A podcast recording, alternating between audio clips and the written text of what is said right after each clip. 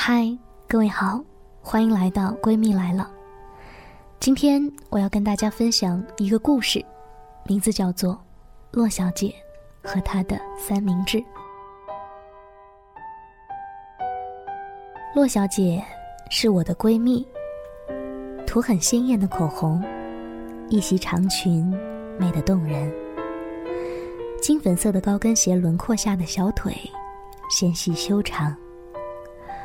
午后坐在猫咖啡最靠窗的位置，左手咖啡，右手三明治，偶尔还会擦下美艳动人的双唇。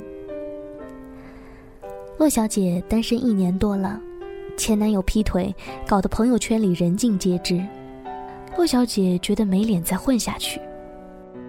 像我这样贤惠、温柔、体贴又美貌的女子，跟了他这样一个穷屌丝，是他八辈子修来的福气。他居然敢在外面劈腿！洛小姐说到这里，狠狠的捏扁了手里的三明治。我大叫了一声：“小心，三明治的肚子被你挤扁了。”三明治总是要被吃掉的，管它是丰腴还是苗条。不同的是，中间夹的是火腿还是蔬菜。就像洛小姐总归是要找男朋友的，屌丝男或者富二代。既然有的选，为什么不善待自己呢？洛小姐说她要找一个对她好又有钱的男朋友，我笑着说，后者才是主要的吧。从那时候开始，洛小姐拽着我疯狂扎堆于各种小资圈、富二代圈、官二代圈。每天不管梦着还是醒着，都嚷嚷着他的白马王子和钻石王老五。那个时候的洛小姐是一个无比勤奋、兢兢业业的小白领。刚毕业那会儿，凭借一股年轻就是资本、盛气凌人的愤青范儿，成功找到一份影视投资公司 HR 的职位。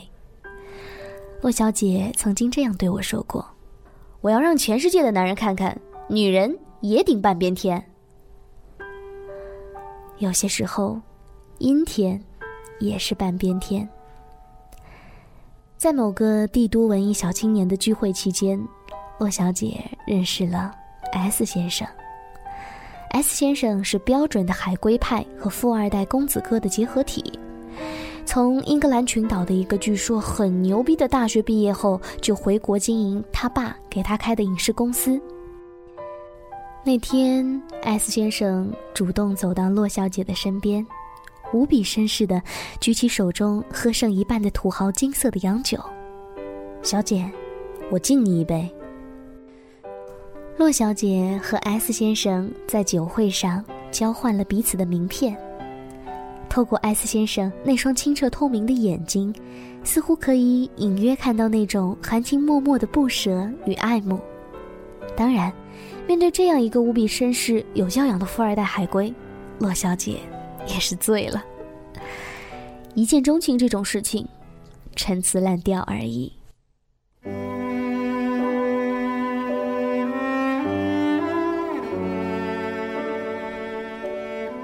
酒会结束后，S 先生借口送洛小姐回家。然后，洛小姐单腿跨进 S 先生高端大气上档次的劳斯莱斯里，一路奔驰而去，只是没有往洛小姐家的方向驶去。又有什么关系呢？大概是绕路了吧，我想。故事的开始就是洛小姐和 S 先生在一起了。随后的时间里，朋友、同学聚会，洛小姐出现的次数也寥寥无几。但是，对于洛小姐找了一个年轻又有实力的帝都富二代这件事来说，无疑成了我们饭后的谈资和话题。Q 先生说道：“ 洛小姐受刺激了吧？从一个屌丝一穷二白的愤青，居然鸟枪换炮搭上了海归富二代，人不知道什么时候就能鲤鱼跃龙门呢。”W 小姐接上：“哎，我看他们长不了。”洛小姐身材不如我，资历不如我，胸也没我大。S 先生到底看上她哪一点？哼。还有的人说，S 先生是个花花公子，早晚会像骆小姐的前男友一样劈腿。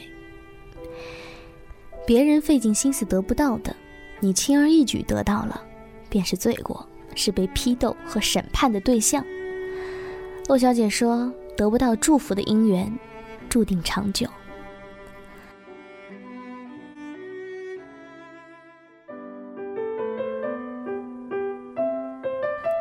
洛小姐辞职了，因为 S 先生是值得让她托付终身的男人。S 先生不愿意让她受一点委屈，爱之越深，情之越切，缠绵悱恻，坚贞不渝。久而久之，我觉得 S 先生并不是他们口中的花花公子，洛小姐也没有花瓶那般简单易碎。骆小姐离我们的圈子越来越远，偶尔翻看微信朋友圈，以前的骆小姐发的都是诸如此类的心情。阳光照常升起，新的一天开始了，骆小姐加油！今天加班到好晚，吃点宵夜补补脑。马无夜草不肥，这几天的工作让我觉得成熟是量变到质变的累积，努力工作，提职加薪。然后配几个委屈、流泪、高兴、开心求安慰的表情，再配上一张狂拽炫酷屌炸天的图片。自从和 S 先生在一起以后，朋友圈所有的心情都换了风格。例如，终于可以不用工作了，人生就是好好享受每一个充满阳光的午后，咖啡和书，还有你的陪伴。例如。今天，亲爱的送了我一件 Prada 的手提包作为生日礼物，好开心哦！从来没人送过我这么有纪念意义的礼物，Honey。比如，想吃韩国料理了，亲爱的冒着大雨带我来最棒的料理餐厅，好幸福。然后就是各种车里、床上的自拍照，以及迪奥 Prada 的包包炫耀照和各种强颜美食的躺枪照。人生而平等。都有追求幸福和选择生活的权利，有时候活着、奋斗，只不过是为了寻找一个更好的归宿，谱写一首更美妙的乐章。造物主打开一扇门的同时，也会关上另一扇窗。骆小姐从优雅的都市白领摇身一变成了富二代的温柔女友，每天起床吃早餐，纠结于面包和披萨、咖啡与牛奶之间，做瑜伽。看书，坐在劳斯莱斯里各种 pose 的自拍，穿梭于汉光百货和大悦城散散心，顺手刷几篇爆表的奢侈品。比起以前每天起床嘴里塞着肉包子和葱油饼，匆忙挤地铁换公交，到了公司收发 email，整理各种文档报表，疯狂的穿梭于不同的办公室之间，甚至加班到凌晨一点的日子来说，现在再好不过了。童话故事里说。丑小鸭可以变成天鹅，但从来没说过天鹅会变成丑小鸭。离情人节还有一周，骆小姐被瓢泼大雨浇成了落汤鸡，呆呆的站在我面前说：“我和 S 分手了。”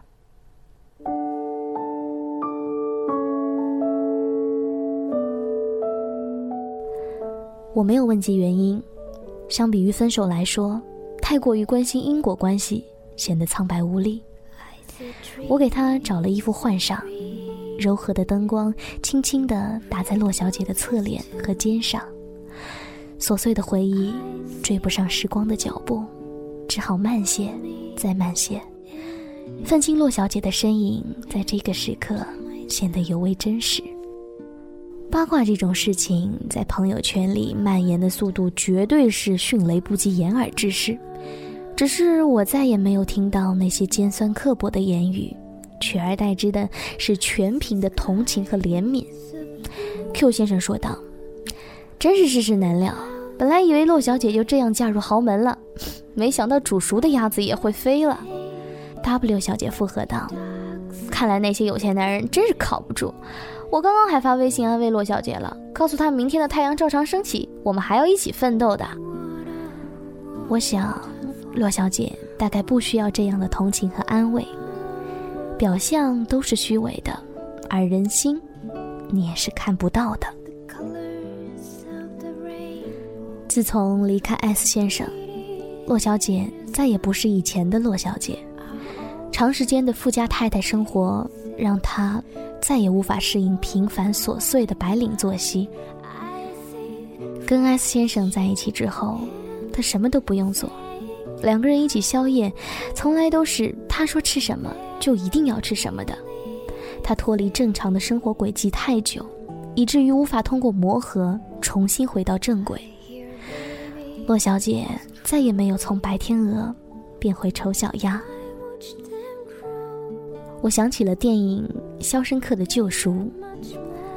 习惯了监狱生活的犯人，要想让他重回社会，那就是剥夺他的生存权利。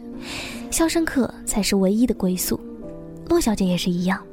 离开了 S 先生，离开了曾经引以为傲的生活，她再也不会是那个愤青洛小姐。男人想要报复女人最好的方法，就是满足他的一切要求和条件，从而让他优雅的毁灭自己，直到有一天他会发现，再也难以离开你，离开你给的生活，然后，你再转身离去。相比于感情的伤害，满足。才是致命的报复。偶尔走过猫咖啡精致的落地窗前，隐约看到洛小姐坐在靠窗边的位置，左手咖啡，右手三明治，不时擦拭着娇艳的双唇。洛小姐和她的三明治，没有结局，便是最好的结局。